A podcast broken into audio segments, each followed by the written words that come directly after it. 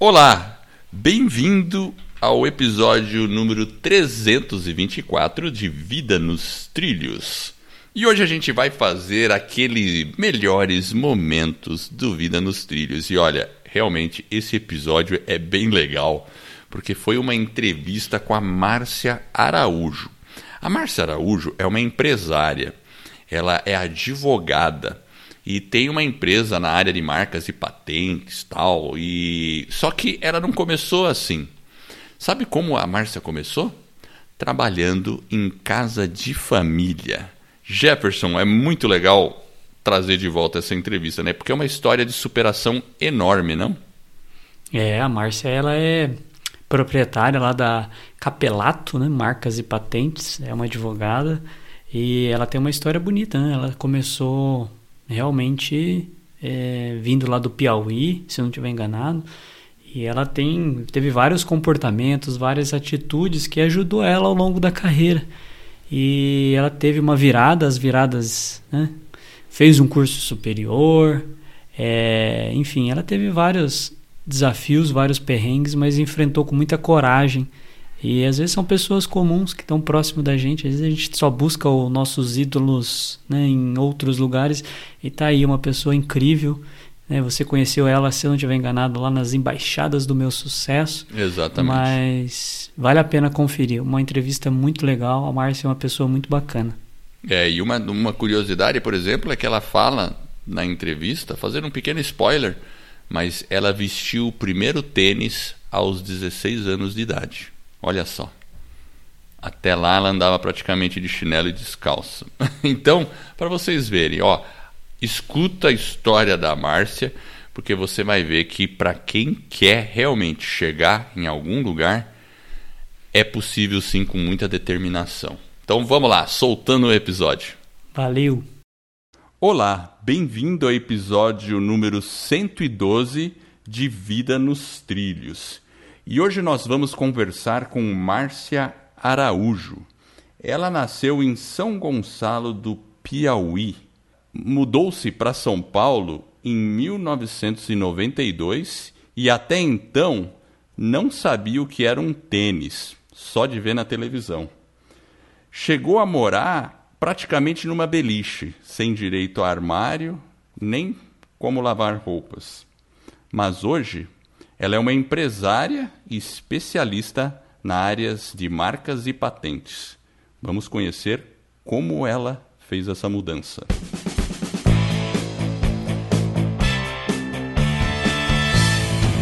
Meu nome é Edward Schmitz e Vida nos Trilhos é o podcast com a sua dose semanal de desenvolvimento pessoal e alta performance. Aqui eu e meu parceiro o Jefferson Pérez, nós destrinchamos as técnicas e os comportamentos que irão levar você rumo às suas metas e seus sonhos. Lembre-se, você é a média das cinco pessoas com as quais mais convive. Então junte-se a esse time para começar a sua semana em velocidade máxima rumo aos seus sonhos. E aí, senhor Jefferson, tudo bem com você? Olá, tudo tranquilo contigo? Tudo tranquilo. E hoje temos uma convidada, hein? Exatamente. É, você já falou um pouquinho dela, é a Márcia Araújo. É, ela se formou em direito, né, uma advogada, empresária, né? Ela tem uma empresa chamada A Capelato, que trabalha com marcas e patentes, que é, né, uma especialização dela. É uma marca que nasceu aí do esforço dela, tem mais de 20 anos de experiência né, nessa área de propriedade intelectual. Nem sempre foi assim. Ela agora mora aqui em Curitiba e ela também vai contar um pouquinho da, da história dela, como que ela fez essa transformação. Então, Márcia, seja bem-vinda, sinta-se à vontade, é um prazer tê-la conosco. E se faltou alguma coisa aí na introdução, pode complementar. Boa noite, Eder. Boa noite, Jefferson. Tudo bem com vocês? Tudo ótimo. Bem-vinda aí ao programa. Obrigada, uma honra estar aqui participando desse momento com vocês. E vamos lá, né? Vamos lá. Então, assim, a gente sempre começa a conversa é, querendo saber da infância. Como é que foi a infância da Márcia? É, você nasceu lá em São Gonçalo do Piauí, né? E nessa infância, quem te influenciou mais? Foi o pai ou a mãe? Como é que houve essa influência? Eles estavam presentes? Como é que foi isso aí? Então, é, começamos por aí a conversa. Então, a minha infância foi bem feliz. vou, introdu vou introduzir dessa forma. Foi uma infância feliz. É, até os meus cinco anos eu morei com meu pai e a minha mãe. Após os meus cinco anos, eu passei a, a morar com a minha avó, que hoje já é falecida. E a gente vivia numa comunidade muito pequena, um povoado que acho que não tinha nem 100 habitantes na época. E a gente sempre levantou cedo, a gente sempre foi para a roça, a gente sempre plantou para poder, poder almoçar, para jantar. E a gente criava a galinha, o porco, a, o cabrito, plantava laranja, manga, goiaba, matava passarinho para poder almoçar. Interessante. E... Você sabe matar a galinha? Sei, sei, com certeza. e adoro uma galinha. Tá vendo? Eu, eu, se me der uma galinha na mão, não sei o que fazer. Puxa vida. Olha, é, tem gente que sai correndo, tá? Com medo dela. Mas ela não, ela não morde, pelo contrário, a gente que morde ela. É verdade. E assim, então a gente não tinha água encanada, a gente não tinha energia elétrica, então aos pouquinhos isso foi chegando, né, no, no povoado onde, a gente, onde eu morei, em São Gonçalo, foi a cidade que eu nasci, e eu cresci num povoado chamado Embiratânia. Então, a gente pegava água de poço para poder beber, cozinhar, tomar banho, às vezes lavar roupa. Quando o riacho, né, porque não tem rio, mas quando os riachos estavam cheios, a gente ia lavar roupa lá. Então eu mais brincava na água do que lavava roupa, mas eu brincava de lavar roupa, né? A minha avó muitas das vezes brigava porque a roupa voltava mais suja do que, do que eu tinha levado. Mas, assim, me divertia, todo mundo conhecia todo mundo. Apesar de não ter luxo dentro de casa, a gente era muito feliz, assim. É, tenho saudade da infância, da liberdade que era. E aos 16 anos eu me vi chegando em São Paulo, e há detalhe, né? É, até os 16 anos a gente dormia em rede e o nosso fogão era de lenha. Então a gente. Olha que interessante. Então a gente cozinhava na lenha, a gente dormia na rede. É, a casa onde eu morei com a minha mãe era de barro, então não tinha bloco, não tinha telha, era palha, palha do coco babaçu, que é onde fazia as coberturas das casas, né? O nosso banheiro era cisterna hoje, para falar assim um nome mais bonitinho que vocês vão entender. É, perfeito. Então a gente ia no mato mesmo. e lá onde a gente tinha o uh, nosso banheiro, né, para a gente usufruir do ar livre. É, e nessa época, então você ficou lá até os 16 anos, correto? Até os 16. E você estudava lá em alguma escola local? Como é que foi essa parte de estudos? Eu estudei até a quarta série, lá nesse povoado. E aí, quando foi para eu ir para a quinta série, eu fui trabalhar em casa de família, lá em Teresina. Morei um ano em casa de família e fiz a quinta série. E nesse um ano eu fui reprovada, né? E aí voltei para casa da minha avó, fiz a quinta série novamente, mas a gente já fazia na cidade, lá em São Gonçalo, onde o prefeito encaminhava um carro todo final de dia para buscar os alunos para que pudessem ir para a cidade para poder estudar. Então você imagina essas imagens que você busca no Google e você vê os carros com as pessoas, os alunos sem cobertura, caminhonete aberta e todo mundo lá atrás? Sim, sim. É. Era dessa forma que eu ia para a escola. E aquilo era festa, tá? Todo esse movimento pra gente na nossa idade, jovem. então pra, era, era tudo um momento de festa. A gente se reunia, encontrava os amigos, ia pra cidade pra ir pra escola e era alegria. É, exato, né? A gente quando criança é. tem essa, esse lado, né? Eu lembro que quando, é. eu, quando eu era criança e ia para a escola, teve um ano lá que a gente foi ia de Kombi para a escola né? Porque meus uhum. pais não conseguiam. Na verdade, voltava, né? E a gente uhum. ia tudo empolerado lá no motor da Kombi. Hoje em dia é proibido é, esse tipo de coisa. Ninguém usava cinto, sim. nada, né? E a não, gente achava que era uma não. festa assim também, né? Hoje em dia, hoje em dia tem que ser van, tem que ter toda uma, é, claro, né? As coisas Sim. Nós... Vai evoluindo, é, né? Que bom. Que bom, né? A gente sobreviveu à década de 80, mas com certeza no seu caso era um pouco mais assim radical e intenso, mas com certeza a sensação de liberdade era grande, não? Sim, sim. Eu nasci em 76, né? Então, anos 80, é. ainda, estava, ainda estava lá. E aproveitando isso, os cabelos na época tinha cabelo grande, né? Você me viu com meu cabelo hoje está mais curto. tá certo. e voltava assim meio cor de barro. Por causa, é, por causa... Porque não tinha asfalto, né? Era é. estrada de chão, barro vermelho. Então, assim, e é época que eu, até hoje eu tenho muitos amigos, até, até hoje lá, né? Quase todos moram lá até hoje. Então, eu vejo assim, tipo, eu saí da caixinha. Daquela caixinha que eu volto lá e vejo todo mundo vivendo naquela caixinha, naquele modelinho, e que eu saí fora dessa caixinha. Quando eu saí para ir para São Paulo em 92. E como que foi essa trajetória aí para São Paulo, Márcia? Conta pra gente como é que ela aconteceu. Então, eu namorava na época e assim, tipo, nunca tinha me passado pela cabeça sair de lá. E a minha irmã tinha casado e falou assim, não, vem pra cá, o que, que você tá fazendo aí? Não tem nada para você fazer, você vai casar, encher a, casa de filhos e o que mais? Só envelhecer. Então, vem pra cá. E eu falei, ah, mas eu vou e tal. E a minha avó, vai? E eu falei, ai, vó, mas aí a senhora vai ficar só? Não, filha, vai. Eu falei, tá, mas eu só vou passar seis meses. Em seis meses, se eu não conseguir nada, eu volto. Tá bom, a casa é sua. E eu fui. Eu voltei lá cinco anos depois. Nossa. Uau. Já com a minha filha mais velha no colo. Hum, interessante. Muita coisa aconteceu nesse período já em São Paulo, oh, né? Sim, sim, muita coisa aconteceu. Mas foi assim, bem, bem rápido. A minha irmã mandou o dinheiro.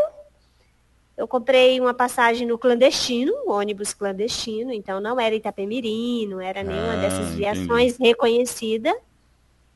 Que vocês devem ouvir várias notícias falando de acidentes que correm na estrada, sem seguro e etc. Que aí a gente traz a farinha de mandioca, a galinha, a porco, é, o papagaio, a gente traz tudo isso dentro dos ônibus, então imagine isso. E aí cheguei, tipo, tinha uma calça jeans que o meu tio tinha me dado, eu tinha um chinelo, uma amiga minha tinha me vendido um tênis para eu pagar parcelado, que era um desses, eu nem lembro porque eu não uso quase tênis, tá? Então era um tênis branco, lembro como hoje, era um tênis branco da All Star, ah. que eu achava lindo aquele tênis, né? é. né? Todo mundo usava e eu não tinha um tênis daquele. Ela falou assim, não, eu vendo para você, você me paga parcela. Eu falei, mas eu nem trabalho, como que eu vou pagar para ela parcelar? Nossa, é. All Star, aí, All Star era uma moda na época. Era uma moda. E aí eu trabalhava nas roças para poder juntar o dinheiro e comprar. Mas um tênis, digamos, ah, tênis, tênis, igual a gente vê aqui, eu fui usar em São Paulo. E quando você chegou em São Paulo, foi lá na rodoviária do Tietê? Como é que foi? Não. Não foi, né? Era uma foi linha. Na, foi, na, foi na Praça Princesa Isabel. Hum.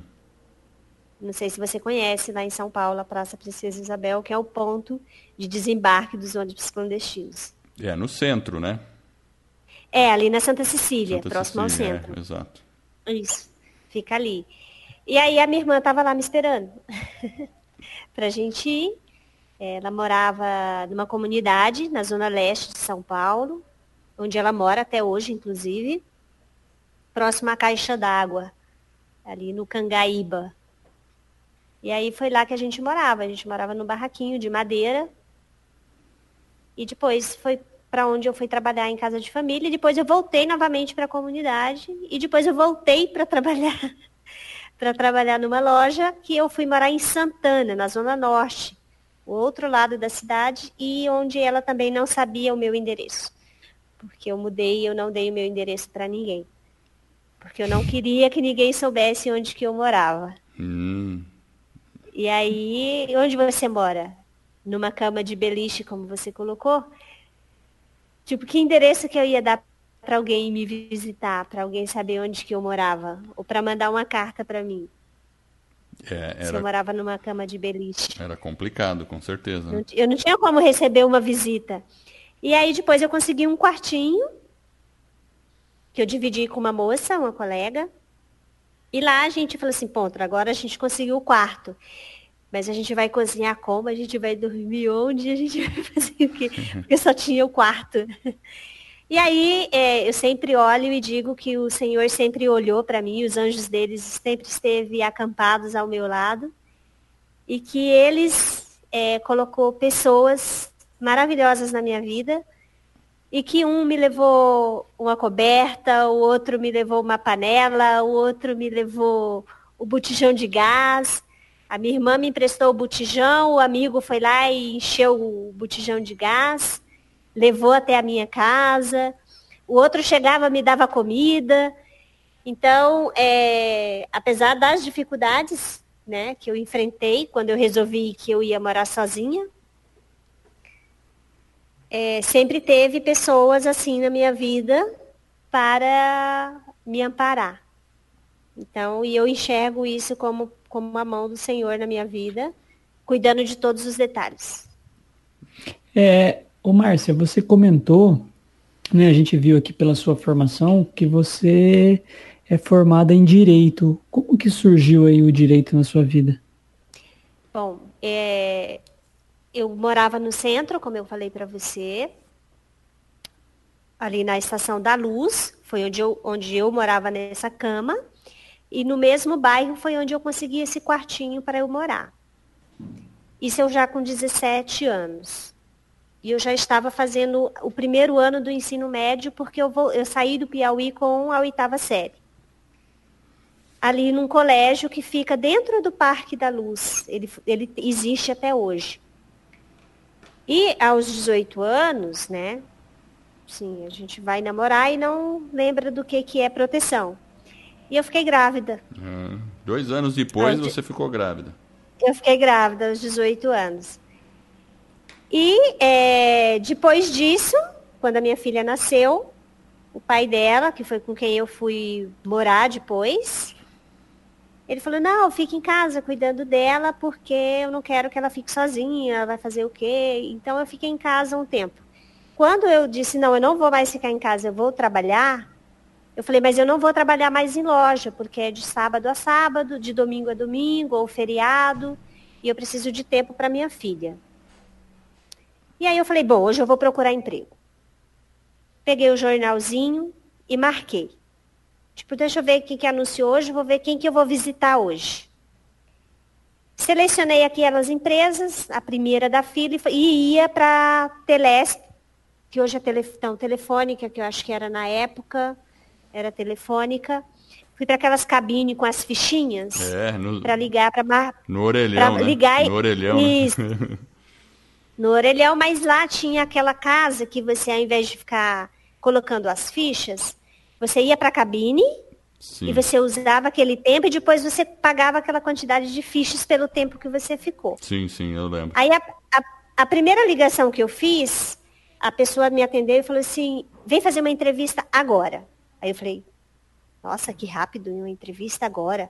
E é aqui perto da minha casa. Eu falei, mas tá muito bom para ser verdade, né? Pois é. Aí eu falei, bom, eu vou lá, não tenho nada para perder, né? Eu vou lá então. Aí eu fiz, fui lá, a pessoa falou assim, oi, tudo bem, tudo bem, você mora onde? Tá? Ah, pertinho, né? É. Ah, vem amanhã. Você começa amanhã, tipo, nem perguntou mais nada, assim. Tipo, começa amanhã. Eu falei, ai meu Deus, o que será que essa empresa faz? Ah, isso aqui deve ser golpe. isso deve ser, deve matar alguém, deve fazer alguma coisa e eu tô aqui fazendo algo ilícito. Sim. E na época eu nem sabia o que era ilícito, mas hoje seria isso. Eu falei, mas eu vou, é emprego, né? Preciso de salário. Fui trabalhar. E aí cheguei lá no dia seguinte, ela falou assim, não, a gente trabalha com marcas e patentes. Eu falei, hã? marcas e patentes. Falei, o que, que é isso? Que eu nunca tinha nem ouvido falar o que, que era marca e o que, que era patente. Imagino. E aí ela falou assim, ah, a gente vai registrar marca. Eu falei, mas o que, que é registrar marca? Tipo, mas, mas é para é registrar marca? É, você vai ligar para onde? Vai ligar para a empresa, eu, eu fui selecionada na época para ser telemarketing. Eu falei, vai ligar e vai dizer o quê? Você vai ligar e vai falar isso, isso, isso. Então tá bom. E aí eu falava assim, então, você quer registrar a sua marca? Porque ela dizia que eu falava registrar a sua marca. E eu falava assim, mas eu não falo registrar, eu falo registro. Não, você fala registrar e às vezes a gente ficava discutindo porque ela falava que eu falava registro. eu falei, mas como que falo A, E, I, O, U? Soletra, é, fala ele aí para mim, para ver se eu estou falando errado. Cara, o Piauí é o estado que fala mais correto. Você já, já reparou? Já, já pesquisou para você ver que o meu estado é o estado que fala o português mais correto? Mas você está falando errado. eu falei, então tá jóia. Então isso começou em 96. A minha filha tinha um ano. Quando eu entrei nessa empresa, em 96, como telemarketing, com três meses, é, o dono da empresa chegou para mim e falou assim, eu preciso falar com você mais, essa reuniãozinha. Eu falei, é hoje. Não rendi e ele vai me mandar embora. Aí ele chegou e falou assim, você viu que você não serve para coisa, né? Eu falei, como assim? Não, você não serve. É, mas surgiu uma vaga para Office Girl. A menina que está trabalhando, fazendo esse trabalho, ela, tá, ela pediu as contas e vai embora. Você quer essa vaga? Aí eu falei, é para trabalhar? É. Então, para mim, o que interessa é que eu estou trabalhando, não importa o que, que eu vou fazer. Falei, então tá, vai dar tchau para suas colegas e amanhã você já vai estar no seu novo cargo. Então, eu passei com três meses a ser office girl. Dentro de um ano, eu tinha passado por todos os departamentos da empresa. Departamento financeiro, departamento administrativo, departamento jurídico. Não porque a empresa me transferiu para todos os departamentos, mas porque eu quis conhecer todos os departamentos da empresa. E eu aprendi todos os departamentos da empresa. Então, como Office Girl, você foi, é, aproveitou que você tinha essa mobilidade e você Exatamente. ia de departamento em departamento entendendo o que cada um fazia, perguntando e, e, tentando conhecer Eu... o máximo possível. E assim, tá com muito trabalho? Eu tô livre agora, quer que eu te ajude? E aí eu ia de departamento em departamento auxiliando todo mundo. Quando fez mais ou menos um ano, eles adquiriram uma nova empresa. E aí eu estava lá no departamento jurídico, com, auxiliando a, a minha ex-chefe, que se chamava Márcia, se chama Márcia também, que foi, um, eu considero como minha mentora, Márcia Bonifácio, que agradeço imensamente a oportunidade. E aí o dono da empresa, o Daí, ele chegou na porta e falou assim, ô Márcia, esse mosquito aí serve? Aí ela falou assim, serve, pode levar. Aí eu falei, opa, não estou à venda. O que, que acontece? Que vocês querem me levar para onde? ah, fica quieto, mosquito. Mus Venha mosquito, logo. te chamavam de mosquito? é, mosquito, pequena, Marcinha. Porque como eu sou muito pequenininha, eu tenho um metro e meio, para quem não me conhece, e peso 38 quilos. E aí... E ele... você estava por todo lugar, né? Talvez também por isso, né? Por todo lugar. E aí ele falou assim: venha, pegue sua bolsa e vamos logo. Eu falei, mas vamos para onde? Ah, deixe de ser chata, pegue sua bolsa e vamos. E eu ali insistindo, querendo saber para onde que eles iam me levar. Aí chegamos no centro de São Paulo, eles tinham comprado uma empresa e aí ele abriu a, a porta do escritório e falou assim: eu preciso do levantamento de todos esses processos. Eu preciso saber como que eles estão, e o que é que precisa ser feito, se perdeu o processo, se não perdeu o processo, se dá para restaurar, o que, que tem para ser feito. Dá conta? Eu falei, tchau, vai embora. E tinha muita coisa lá? Aí ele falou assim, como assim? Eu falei, tchau, vai embora. Você já disse o que você queria. Então, tchau. Eu, eu já sei o que, que eu tenho para fazer, então vai embora. E aí, é, a empresa tinha 15 anos já. Eles tinham um acervo de mais ou menos mil processos. E aí eu fui avaliar processo a processo, um a um, para poder apresentar para ele qual que foi o resultado da aquisição dele, se tinha sido uma boa aquisição ou se ele tinha jogado dinheiro fora. Certo. E é, eu ainda não tinha concluído o ensino médio. Tá? Dentro desse período. Você estava cursando o ensino médio, então? Eu nem estava cursando. Hum, entendi. Eu só tinha cursado a primeira, o primeiro ano do ensino médio, porque eu tive a minha filha quando eu iniciei o segundo ano do ensino médio e eu tive que trancar. Né? Só que eu sempre tive muito interesse em aprender. Estudava, lia muito. Então ali eu fiquei até 2009, já como supervisora da equipe. E a empresa, quando eu saí de lá, eles já estavam, essa unidade que eles tinham comprado, eles já estavam em sede própria, que eles estão até hoje na Penha, em sede própria, e com um acervo na época, salvo engano, de uns 14 mil processos. Uau. Bastante coisa, né? E com 10 filiais. Nossa, hein? Cresceram, cresceram bastante, né? Nesse período, hein? É, e eu cresci muito também com eles. Mas você não contou ainda para mim como surgiu aí a faculdade. Então, eu saí de lá em 2009, mas antes disso eu já tinha pedido demissão e voltei para lá novamente. E como eu sempre auxiliei o departamento jurídico, e eu sempre ganhei bem, que eu trabalhava lá, então, tipo, eu fazia o meu salário, né? Tá, mas você pediu e... demissão, ficou um tempo fora e depois voltou? Fiquei um ano fora e voltei para a empresa. Nesse um ano você fez o quê? Eu trabalhei no escritório de marcas e patentes de um amigo meu também. Então, eu trabalhei com marcas e patentes nesse ano também. Então, eu fiquei um ano fora de lá, mas eu continuei trabalhando com marcas e patentes. Eu vendia Natura, Avon, lingerie, é, o cachorro papagaio e mais uma coisa que aparecesse você eu saía fazia vendendo. tudo que você podia, né? Era sacoleira. Então, eu vendia tudo.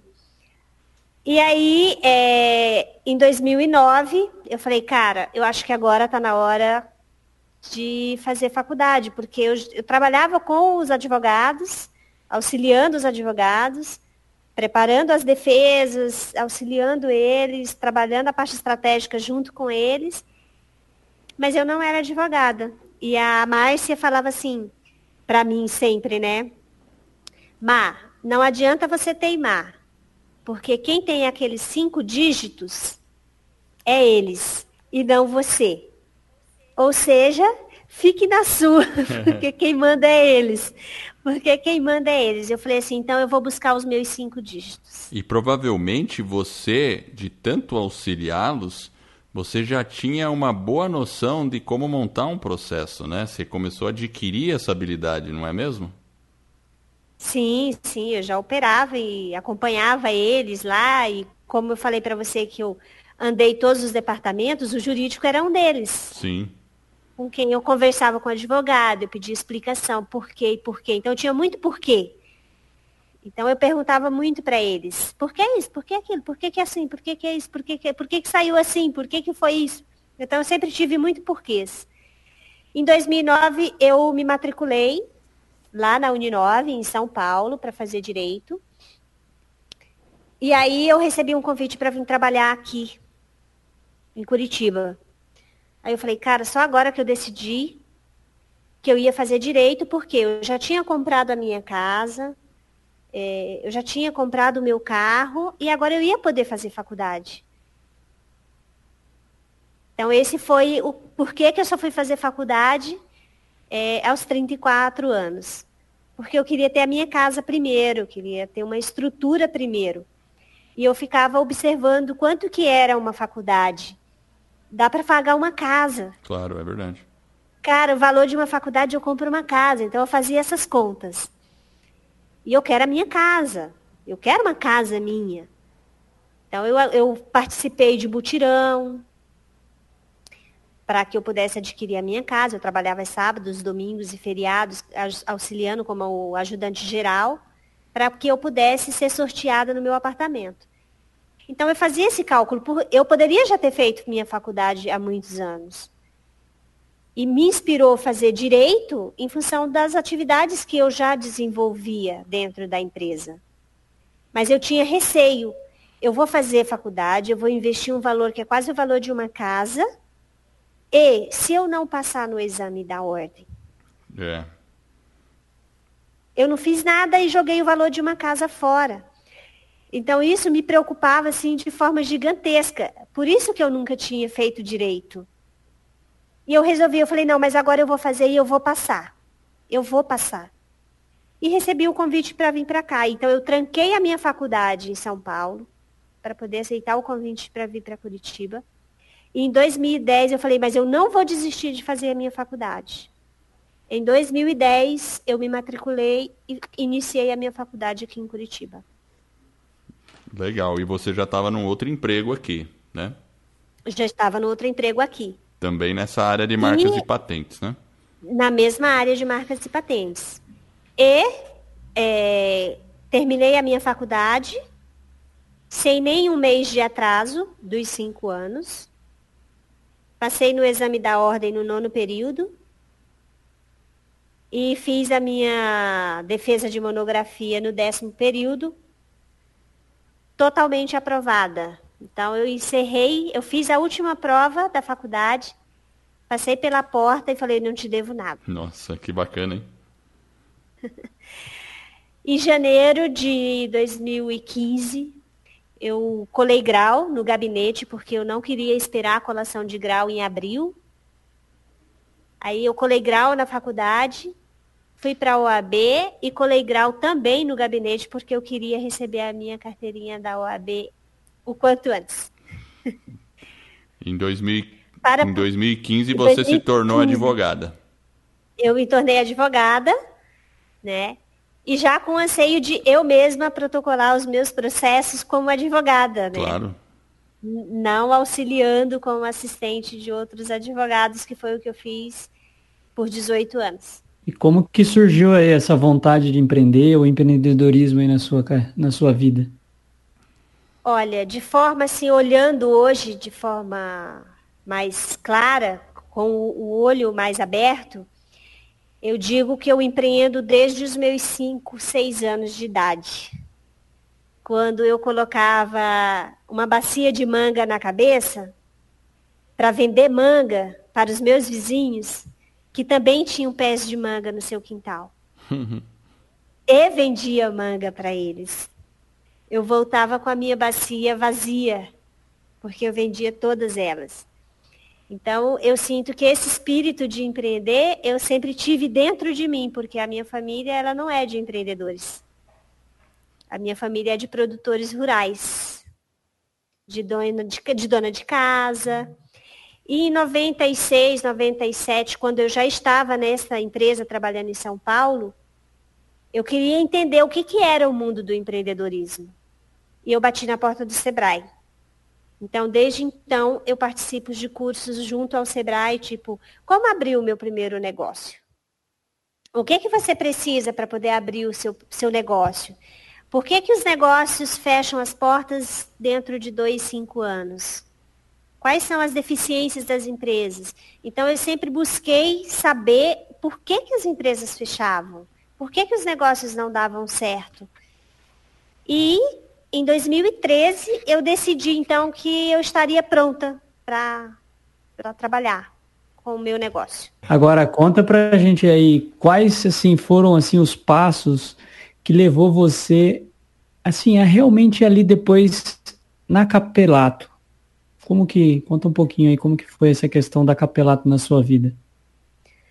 A Capelato ela veio como divisor de águas assim, né? Porque eu sempre trabalhei, sempre fui seletista, apesar de sempre ter olhado é, para o negócio, para o empreendedorismo, eu tinha medo. Tipo, cara, eu não tenho dinheiro. Como que eu vou empreender sem dinheiro? Então, em 2013, eu pedi demissão da empresa que eu trabalhava. Ou seja, eu não tinha dinheiro. Porque o dinheiro que eu tinha de reserva, que eu tinha feito, eu tinha comprado a minha casa há pouco tempo e tinha comprado um carro. Então, eu não tinha dinheiro. Eu falei, poxa, eu tenho nome. Eu ainda tenho crédito no mercado. Então, o Itaú, ele foi o meu sócio. quando eu abri a Capelato e iniciei as, as minhas atividades. Então, eu fiz empréstimos no Itaú, fiz empréstimo com a minha mãe, que é aposentada, e iniciei porque eu planejei que esses valores que eu tinha de empréstimo ia me dar suporte pelo meu primeiro ano, para pagar as minhas despesas pessoais. E dentro de um ano a empresa tinha que faturar para que eu pudesse então pagar esses empréstimos e pagar as minhas despesas. Mas para isso eu tinha que cortar tudo que eu não podia mais fazer. Pizzaria, viagem, é, passeio, nada. Então eu coloquei na minha lista, tipo, isso aqui eu não faço mais, isso aqui eu não faço mais. Compra de supermercado, o que, que vai ser a compra de supermercado? Vai ser o básico. O que, que eu preciso para eu, eu sobreviver? Não morrer de fome nem ficar sem teto. Quais as contas que eu vou priorizar? o que que eu vou deixar de pagar, o que que eu vou cancelar. Então eu fiz isso e coloquei na, na minha planilha de que eu iria viver desta forma por seis anos. É, você comentou de uma forma geral que você sentiu medo, né, que você não tinha o dinheiro e possivelmente nesse primeiro ano, antes de você ter o retorno, antes do negócio dar certo, você possivelmente sentiu também medo, né? Conta um pouquinho pra gente como que foi isso, né? Como que, como que foi essa sua trajetória? É, como eu sempre tive muito objetivo, eu sempre soube muito o que eu queria, né? E eu olhava para mim e falava assim, cara, eu sei trabalhar. Porque eu produzo nas empresas que eu trabalhei. E se eu produzia na empresa que eu trabalhei, por que, que eu não posso trabalhar e fazer para mim? com a mesma garra que eu fazia dentro das empresas. Então, eu trabalhei, fechei o olho e não olhei para o lado. Não, não, não me preocupava quanto que eu tinha vendido esse mês, quanto que eu não tinha vendido esse mês. E eu simplesmente olhei para o horizonte, marquei o ponto que eu queria estar e falei, é esse caminho que eu vou fazer. E não, não desviei o meu olhar.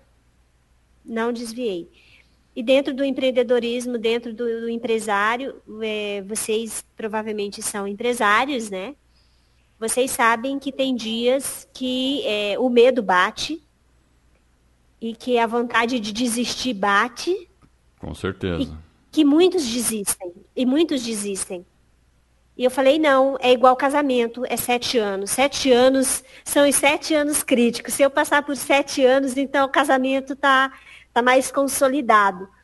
Então eu olhei para o horizonte, marquei a linha que eu queria percorrer e não saí dela. É, como foi a conquista de clientes nesse período? Porque você começou do zero, uma empresa nova, não tinha, tá? Você tinha um nome no mercado, claro.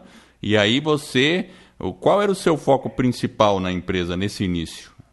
Angariar cliente. Eu precisava de cliente, precisava de venda, porque se eu não tivesse venda, eu não tinha receita eu não tinha como pagar nada, nem mesmo a me sustentar. Perfeito. Então, tipo, quem que eu conheço que pode me auxiliar? Eu fui bus buscar pessoas que pudessem me auxiliar, como eu falei para você. Sempre teve pessoas para me auxiliar, sempre. Sempre surgiu pessoas.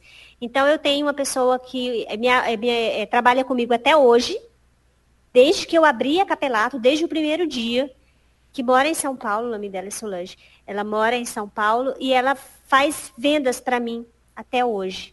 Então, ela me auxilia desde então. E aí eu fui buscando parceiros, é, quem eu conheço, entregava o meu cartão, onde que tem reunião, eu bati na porta do Sebrae, eu bati na porta do contador, eu bati na porta da agência, eu bati na porta de quem eu conheço. Entendi. Você ativou é, todo e... o seu networking, você ativou.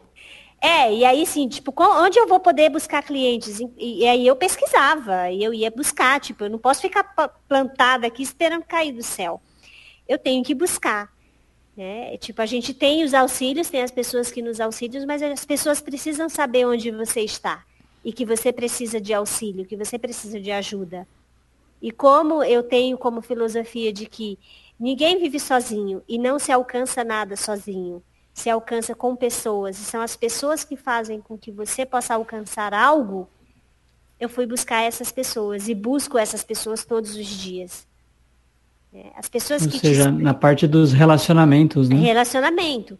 Então, quem pode ser o teu amigo? O amigo que me agrega, Quem pode ser o teu amigo? Aquele amigo que me dá força, aquele amigo que, que me mostra que eu estou no caminho certo, ou tipo, olha, você tem que andar por esse trilho. E eu lembro até hoje o meu primeiro cliente. É, eu tinha atendido ele na empresa que eu trabalhei, e ele falou que ele tinha adorado o meu atendimento lá. Só que ele não tinha fechado o contrato. E eu saí. Mas aí ele falou assim, Márcia, eu preciso que você me atenda num sábado. Você vai conseguir me atender num sábado? Eu falei, olha, a gente não trabalha num sábado. Mas se você precisar e só puder ser atendido no sábado, pega o meu telefone, toma o meu número do meu celular, me liga, que eu vou até você e te atendo. Ele, beleza, então. E aí eu saí da empresa e ele não tinha voltado para a empresa para fechar o contrato. E nem tinha me ligado para o sábado para eu ir atender ele. Então, tipo, eu nem lembrava. Ficou em aberto. Ficou em aberto. E aí, uma semana depois que eu tinha pedido demissão, eu lembro até hoje, eu tinha saído de casa, eu moro ali no Santa Cândida, ali no Atuba, próximo ali da, da Federal.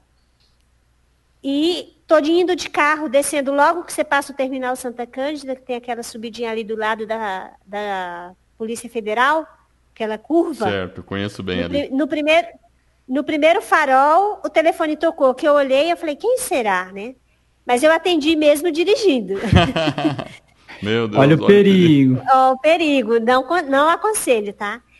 E aí ele atendeu e falou assim, Oi, Marcinha, é o fulano de tal, tudo bem? Eu falei, tudo bem. Você quer um cliente? Imagina se não, né? Claro, claro que quero.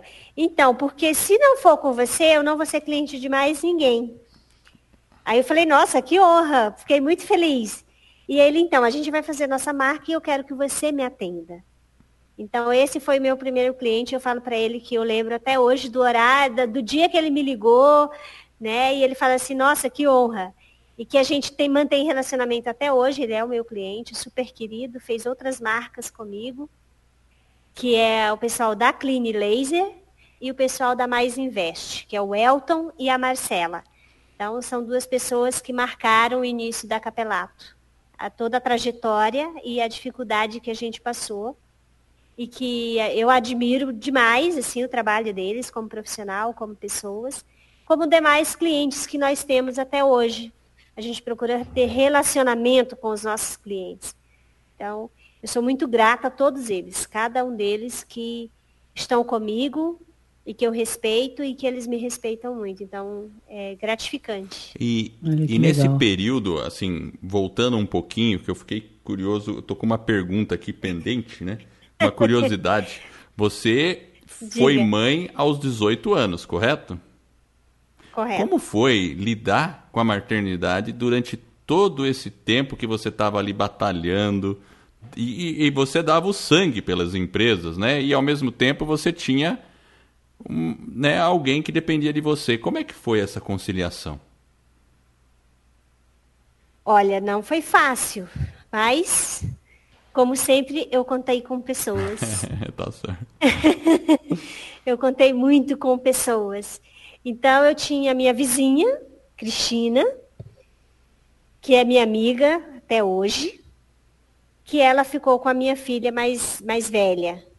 E era minha vizinha, ela ficava com a minha filha mais velha porque ela não se adaptou em creche pública, nem privada, em nada. Ela não se alimentava e as escolas me convidavam a levar ela para casa. Yeah. Então, ela ficava em casa, então ela cuidou por um certo período. Depois, a minha irmã passou a cuidar dela, da minha filha mais velha, que também com sete anos ela já cuidava da casa, ela já lavava louça, ela já faz... aprendeu a fazer comida aos sete anos de idade, a Tainá, que é a minha filha mais velha. E depois eu tive a Gabriela aos 26 anos, ou seja, sete anos depois que quem cuidou dela desde os 15 dias de nascida foi a minha irmã, que passou a cuidar das duas. Então, é, eu tinha esses anjos na minha vida, que sem eles certamente não, talvez não tivesse chego até aqui. É. Ou não tivesse tido forças para fazer tudo que eu fiz, né?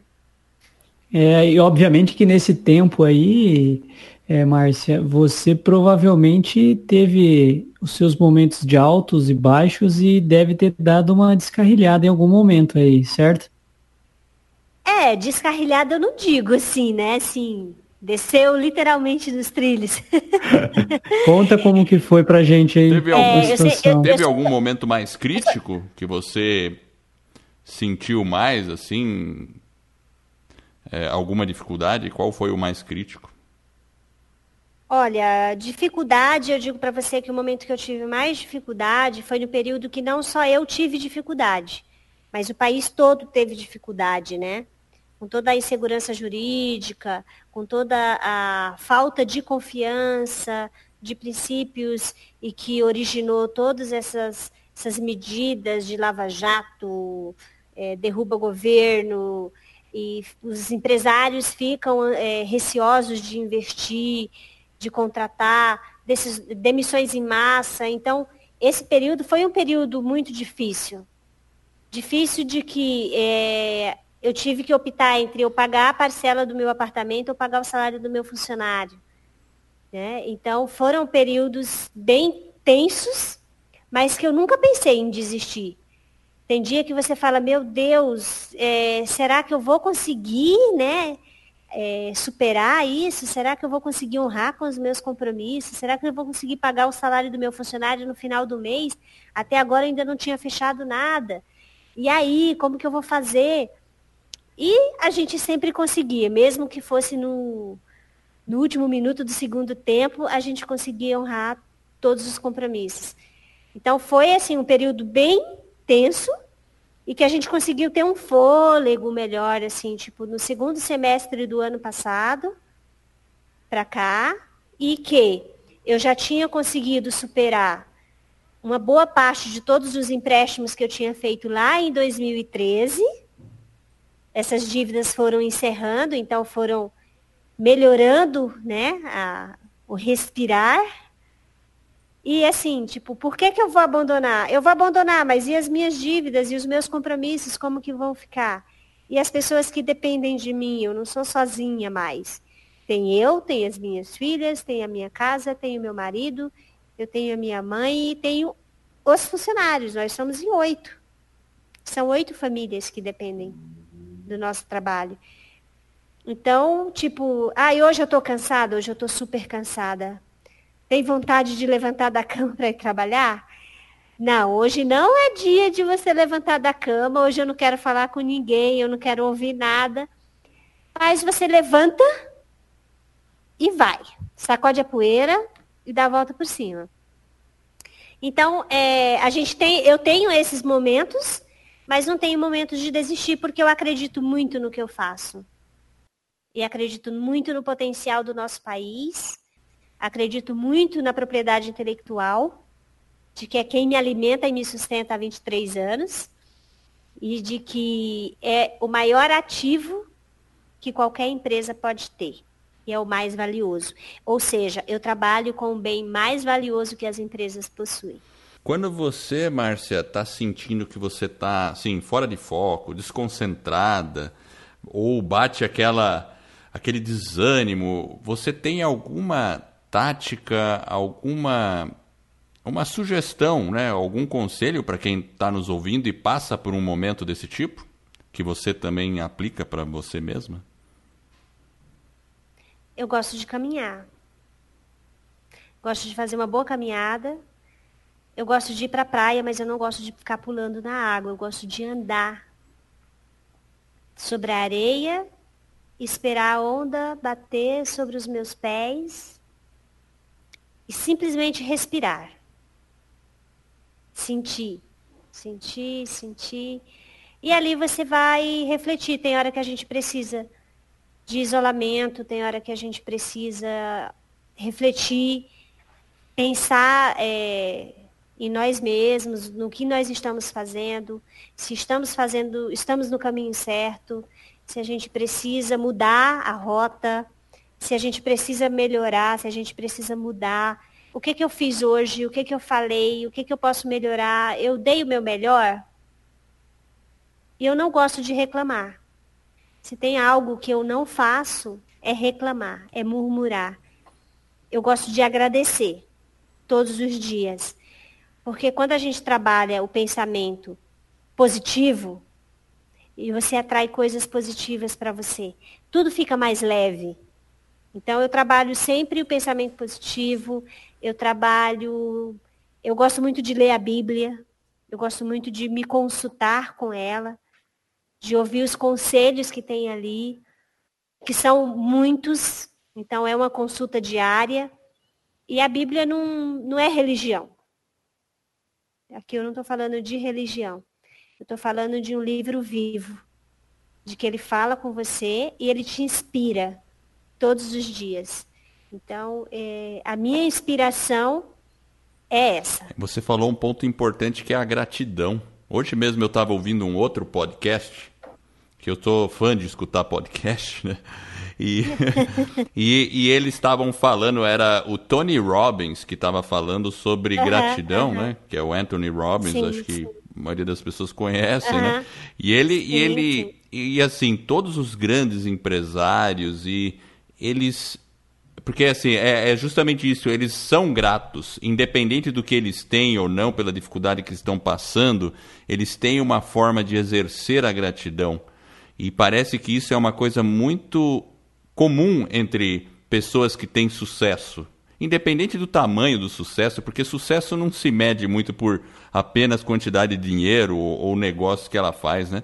Mas uh, e, e, a gente percebe que é isso, né? Uma coisa bem, bem valiosa e muitas vezes as pessoas acabam assim deixando isso de lado e se envolvendo com reclamações, com pessimismo, com notícias ruins e aí, aí não consegue sair da situação que está, né? Então eu acho que, assim, com certeza a gratidão na sua vida é, funcionou como uma mola propulsora.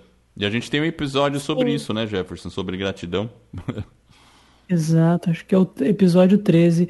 Ô, Márcia, conta pra gente aí, é, o que para você é ter uma vida nos trilhos? O que é ter uma vida nos trilhos para mim? É eu trabalhar, tranquilamente, sem problemas. Chegar na minha casa, ser recebida pela minha cachorra, Mel, que é uma graça. Legal. As minhas filhas estarem bem, né? Eu senti que elas estão bem. Estar de bem com o meu marido, é, estar tranquila espiritualmente. Então, isso para mim é ter vida, vida nos trilhos olhar para as pessoas que estão do meu lado e observar se elas também estão bem, se elas estão conseguindo atingir o objetivo delas, se nós estamos caminhando no mesmo caminho. Então, isso para mim é ter, independente, como o Edward falou, independente do, do, do que se mede em termos de dinheiro. Porque não é o dinheiro que coloca a nossa vida nos trilhos. E sim, como que você usa ele e como que você consegue conduzir a tua vida. Porque se você não tem a tua vida pessoal no lugar, a tua família no lugar, o resto você também não vai conseguir estar no lugar. Então, é, isso tem que estar muito bem alinhado no trilho, né? Bem, bem justinho ali, sem folga, para que não tenha nenhuma movimentação nem para a direita nem para a esquerda você consiga seguir ali o trilho de forma bem tranquila, sem nenhum obstáculo. Tudo flui melhor quando a tua energia está boa, a tua alegria está boa, quando você está feliz, quando você é grato. E aí eu volto para a gratidão novamente.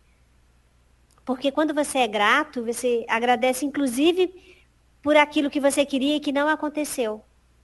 E que você não entendeu por que, que você queria e não aconteceu e às vezes foi o melhor que poderia ter acontecido para você. Então, isso para mim é estar nos trilhos. Muito bom. E deixa eu, uma curiosidade. Como é que você. Porque assim, a gente olhando, você nasceu ali numa, num vilarejo e hoje uhum. é uma uhum. empresária, né?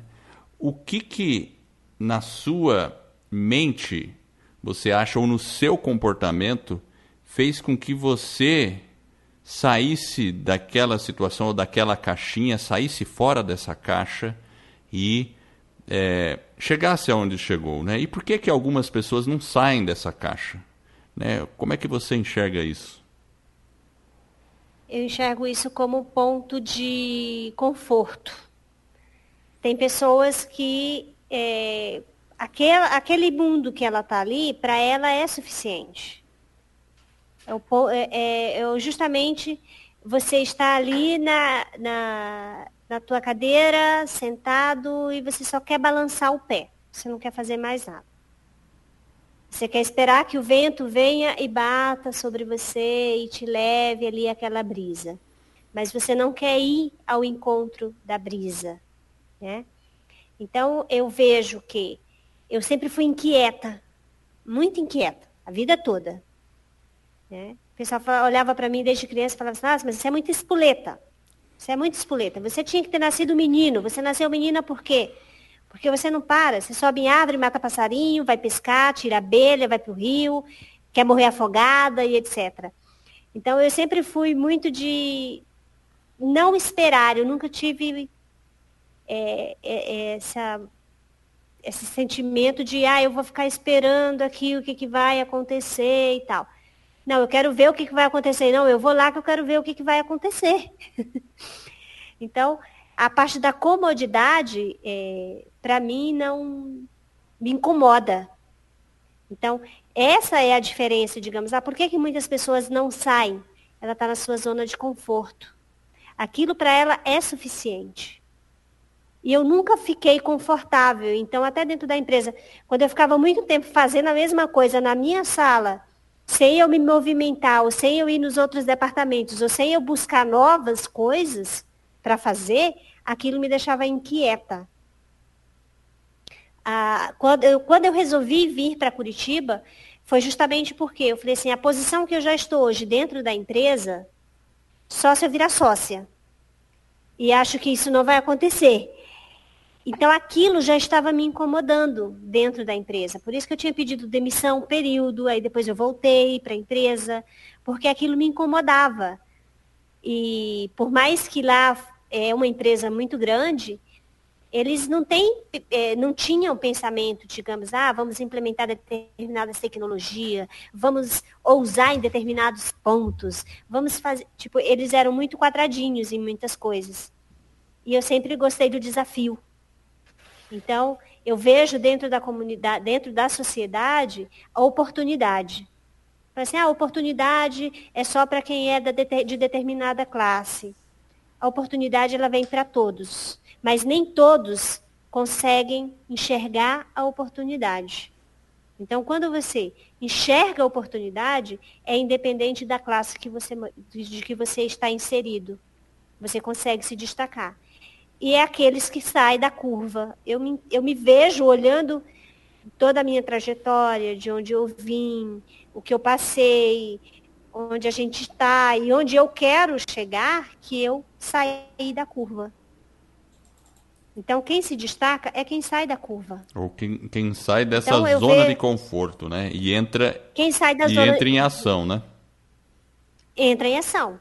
Então, você tem que, você tem que buscar é, inclusive, eu não sei se vocês estavam na, na reunião da embaixada, onde eu fiz uma palestra falando sobre mobilidade social. Não, eu não estava.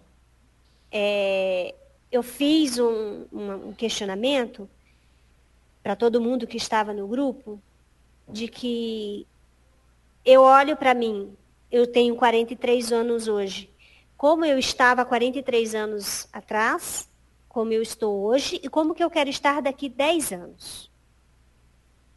E aí eu fiz a seguinte dinâmica com eles. Anotem, escrevam, né, numa folha. Levei uma folha, dei uma folha para todo mundo, escrevam. Qual é o objetivo de vocês? Onde vocês querem chegar? Onde vocês querem estar? E como vocês querem estar daqui a 10 anos? Qual que é o planejamento de vocês? Então eu falei, fica o como como reflexão para vocês. E aí falando do Tony Robbins, ele postou na semana passada é, um comunicadozinho, uma chamadinha, falando e trazendo o como, né? Certo. Como, como você vai atingir o objetivo que você quer. Quando você tem um objetivo muito claro, o como ele vai fazer parte da tua vida para você atingir o teu objetivo. Então, é, eu me vi muito dentro da frase dele, que ele colocou e a gente não tinha combinado. Eu não copiei a frase dele, eu acredito que ele também não copiou a minha. é, porque quando. Mas, mas legal, porque quando a gente tem uma meta, muitas vezes a gente coloca uma meta, mas a gente não sabe como vai chegar lá. A gente fala, putz, grila, agora pus Sim. essa meta e agora? Como que eu faço isso? Aí todo dia você perguntando como, como, como, aí, aí você enxerga, ah, talvez por aqui. Aí, aí amanhã você foi um pouco mais à frente, passou um mês e assim os comos vão se revelando, vamos dizer, né?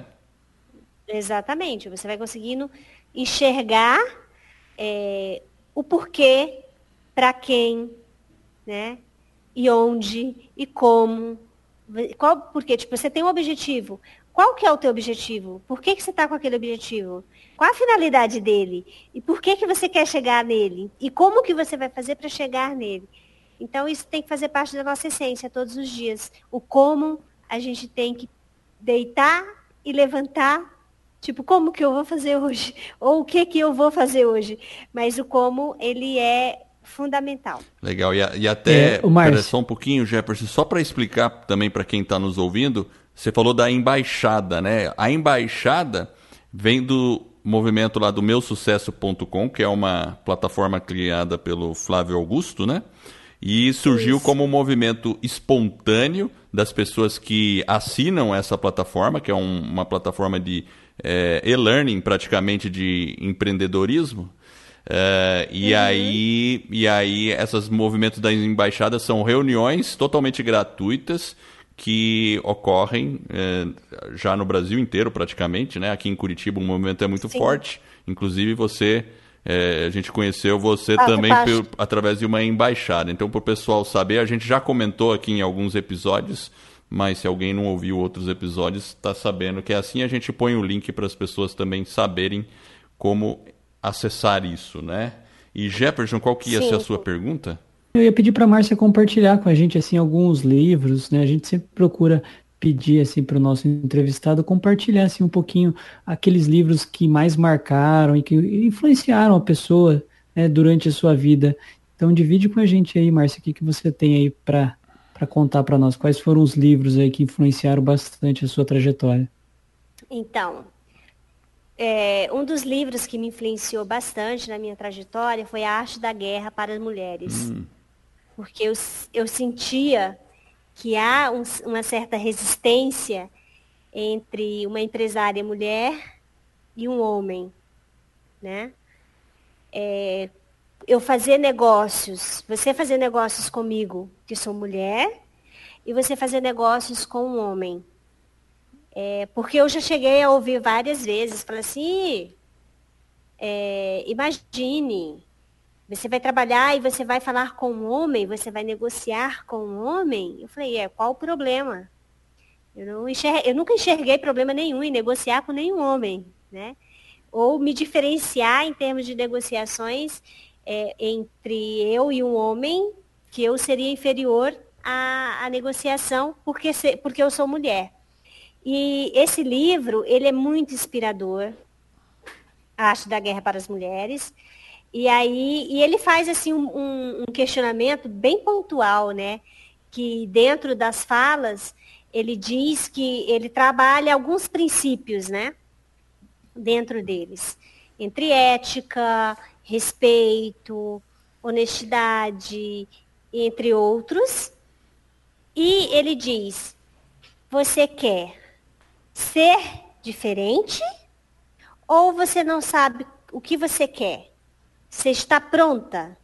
Porque se você estiver pronta, você tem que tirar o teu sapatinho de cristal, encostar ele do lado e colocar botas para ir para a guerra. Então é uma das frases que, que me marca bastante, que ele diz, cara, se você quer andar de saltinho e de menininha, você não está pronta para ir para a guerra. Porque como que você vai para a guerra de salto? Né? Então, o, o mercado, ele é uma guerra, né?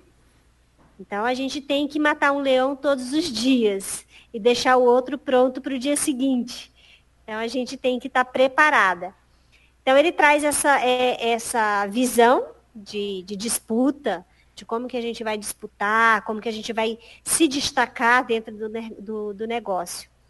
Eu, eu, recomendo fortemente a leitura dele. Eu li, e é um livro que eu gosto muito, é Salomão, o homem mais rico que já existiu. Hum. Não sei se vocês já, já leram esse dele, livro. Nunca li.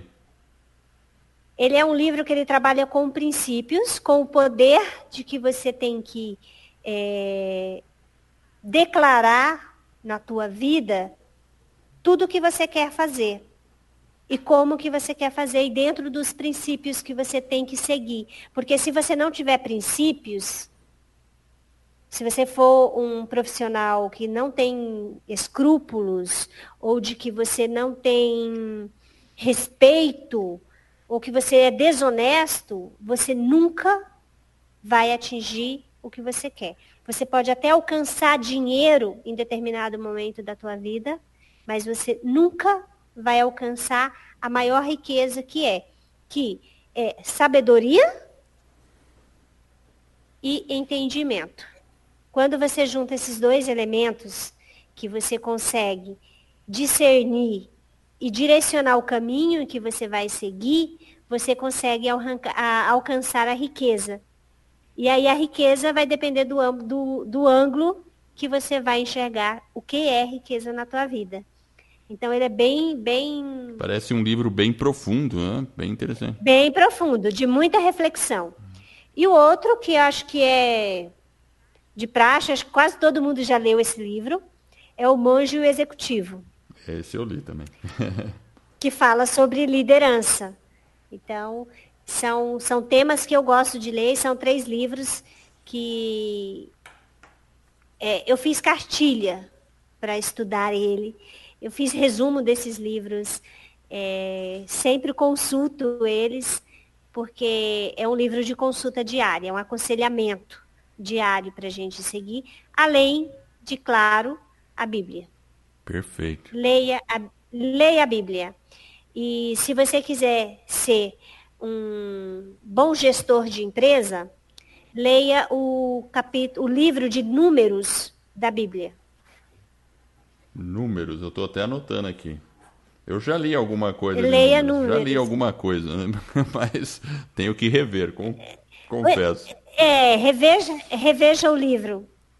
É, vou só sintetizar a história de números, mas depois você lê para você se identificar e enxergar o que eu enxerguei. Dentro da história de números, ele mostra como que é feito um censo onde Josué, é, Josué não, minto, é, Moisés, que era é, arquiteto, né? Foi formado em arquitetura na época, que não tinha engenharia, acho que era só arquiteto na que época. Os construtores da Arquiteton, né? Os, Arquiteton. É, os arquitetos que eles faziam as estátuas, os, né, os monumentos, os deuses e etc. E ele foi designado já na fase que ele já não era mais. É, já tinha reconhecido o Senhor como seu Senhor e Salvador, né? E que ele já estava seguindo as ordens de, de Deus. Então, nesse caso, ele recebeu ordem de que ele teria que separar todas as crianças, todos os adultos, todos os clãs. Ele tinha que saber quantas, quantos clãs tinha, quantas famílias tinha, quantas crianças tinha, quantos idosos tinham, qual que era a habilidade de cada um, cada um dessas famílias, e tinha que separar o que cada um deles iriam fazer, entre fazer a arca da aliança e fazer todos os objetos que compõem hoje a história da, da Bíblia e toda a trajetória que o pessoal passou é, no deserto. Então, antes deles, deles partirem, né? Então, é uma história muito bonita e mostra o que, que é a organização, a gestão. Se você tem muitos empresários que, se você perguntar para ele quantos, quantos funcionários ele tem, ele pode ser que ele não saiba. E qual que é a habilidade de cada funcionário que ele tem, ele pode ser que ele também não saiba. E se aquele funcionário que tem aquela determinada habilidade, se você está explorando aquele funcionário no melhor que ele sabe fazer, na função que ele sabe fazer. Então, quando você olha esse livro com esse olhar, você vê a organização de uma empresa. É interessante, eu nunca tinha parado para observar dessa forma, mas é, é verdade. Né? E você, para ser um bom líder, você tem que conhecer as pessoas, porque de fato, né, as pessoas são a alma de uma empresa. Sem pessoas não existe uhum. empresa, né? Não, não há. Então é um, um, uma leitura que eu recomendo, viu, Jefferson? Muito bem. E... Não é fácil a leitura, tá? Só já. Adiantando, né? Já adiantando.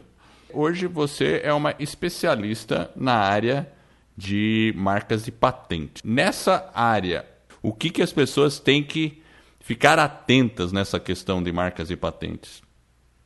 Então, o que, que, eu, o que, que eu recomendo em termos de marca? Antes de você fazer o registro de uma marca, de que você realmente é, faça uma avaliação prévia se a marca ela é viável, né, para registro antes de que você faça realmente um investimento naquela marca. Porque não é só o pedido de registro. O pedido de registro é o dos menores.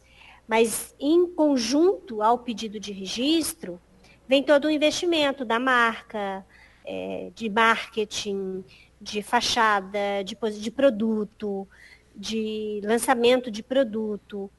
E muitas das vezes aquela marca, ela não poderia ser levada a registro ou porque ela está infringindo algum dispositivo legal, ou porque ela tem alguma outra anterioridade, né?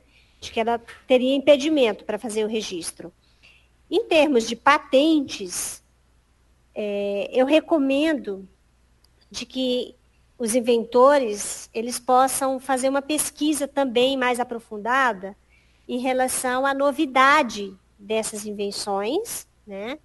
Se elas realmente preenchem os requisitos exigidos antes de fazer qualquer pedido de registro de patente, para que é, a pessoa não crie expectativa por 6, 7, 8, 10 anos, investindo nesses processos e não obter a... A patente naquilo lá, né? A, é, não obter a chancela estatal de exploração daquele produto ou reconhecimento de que você realmente criou algo. Entendi. Então, isso realmente me deixa frustrada quando eu me deparo com, com essas situações. Né? Eu, eu procuro, é, dentro desses 23 anos de, de experiência, de trabalho, de diversas situações que eu já vivenciei, e a gente procura é, desenvolver um trabalho de que a gente possa errar ou pelo menos evitar o máximo de situações que possam ocorrer dentro da marca. Errar eu não falo porque assim, a gente não pode errar, mas como a gente é humano, né, infelizmente falhos, a gente não pode dizer que eu não erro. A gente erra porque nós somos humanos. Mas que a gente possa, no mínimo, errar o mínimo do mínimo do mínimo. E nesse mundo que tem, se fala muito em startups, né? Tá startup, uhum. juntou meia dúzia, dois amigos, tal, começaram uma empresa.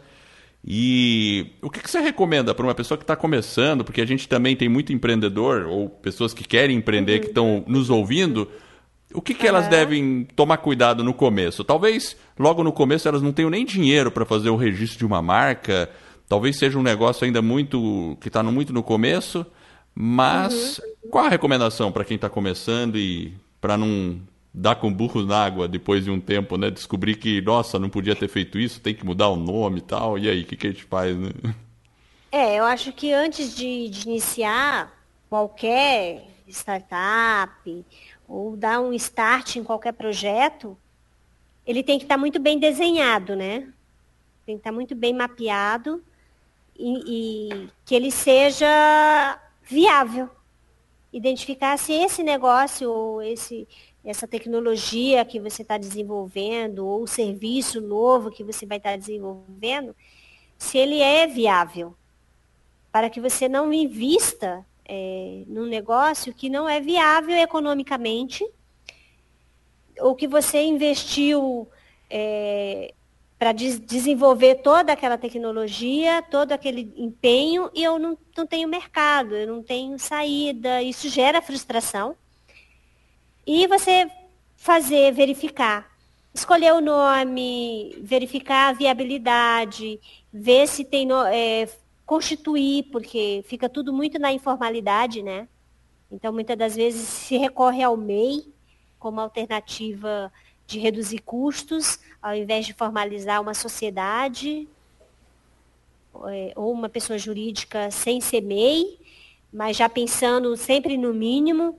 Então, se o teu negócio, se o que você está criando, está dando start, né, é um, um projeto que tem tudo para decolar, você não pode pensar como MEI.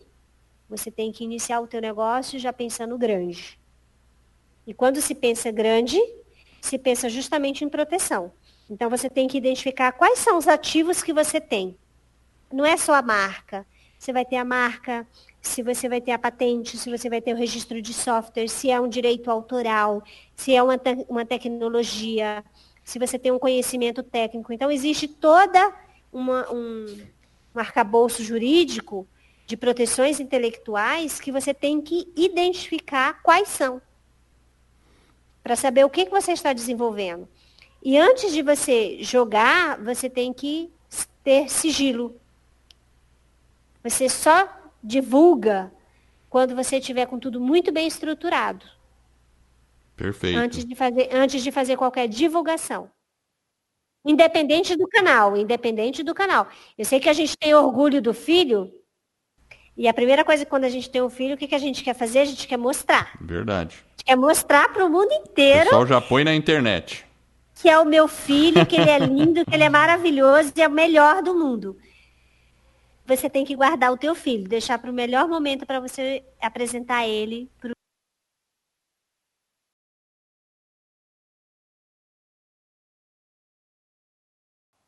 Sim, sim. Podem consultar a Capelato. A Capelato está à disposição né, para qualquer é, dúvida. Qualquer startup também, né? Qualquer startup a gente está pronto para atender, não só para fazer o pedido de registro de marca, mas para a gente prestar consultoria, orientação, né? Ou uma orientação inicial também, né? Para ver se é o momento certo, né? Exatamente. Né? Então, a, o pedido de registro ele tem que ter gestão também e a gestão orientada de forma adequada para que você possa é, ter segurança no que você está desenvolvendo e que é o teu maior valor. É, ô Márcia, como que as pessoas entram em contato contigo? Você pode entrar em contato comigo pelo nosso site, no www.acapelatomarcas.com.br, através do nosso e-mail comercial, arroba acapelatomarcas.com.br, e o nosso telefone 41 3149 8444. No nosso site tem o WhatsApp, você pode também anotar e ligar para nós. E a gente está presente no LinkedIn, a gente está presente no Facebook e nós estamos presente no Instagram. Perfeito. Daí a gente vai colocar esses links aí também, mas eu quero fazer mais duas perguntas aqui, né? Então, a primeira é assim: se você pudesse é, consultar três pessoas, é, pode ser pessoas que estejam vivas ou pessoas que já morreram, mas se você pudesse ter contato com três pessoas e pedir conselho para essas três pessoas, quais seriam? Minha avó, Ana, que já não está mais aqui entre nós. É, tem o Celso Close, que eu não sei se vocês já ouviram falar dele, mas é uma pessoa assim que eu tenho um carinho gigantesco por ele e que eu falo que ele é o meu conselheiro pessoal, porque eu sempre me aconselho com ele, e a minha irmã, Tiana, que a gente está sempre se aconselhando uma com a outra. Então a gente é sempre muito parceira. Ela que cuida do meu financeiro, aqui da Capelato, fica em São Paulo, né? E, eu, e a gente aqui em Curitiba, mas a gente tem nossa base financeira, fica lá em São Paulo. Excelente. E se você pudesse dar um, uma mensagem para o Brasil inteiro, tá te ouvindo o Brasil inteiro, as pessoas, sejam elas empreendedores, donas de casa, pais de família, enfim. Qual conselho ou mensagem você daria para essas pessoas? Disseminar o amor. Ame mais, abrace mais, beije mais, sinta mais, porque a gente está aqui de passagem, nós somos passageiros e nós temos que aproveitar cada pessoa que tem ao nosso lado e agradecer pela, pela vida de cada uma delas.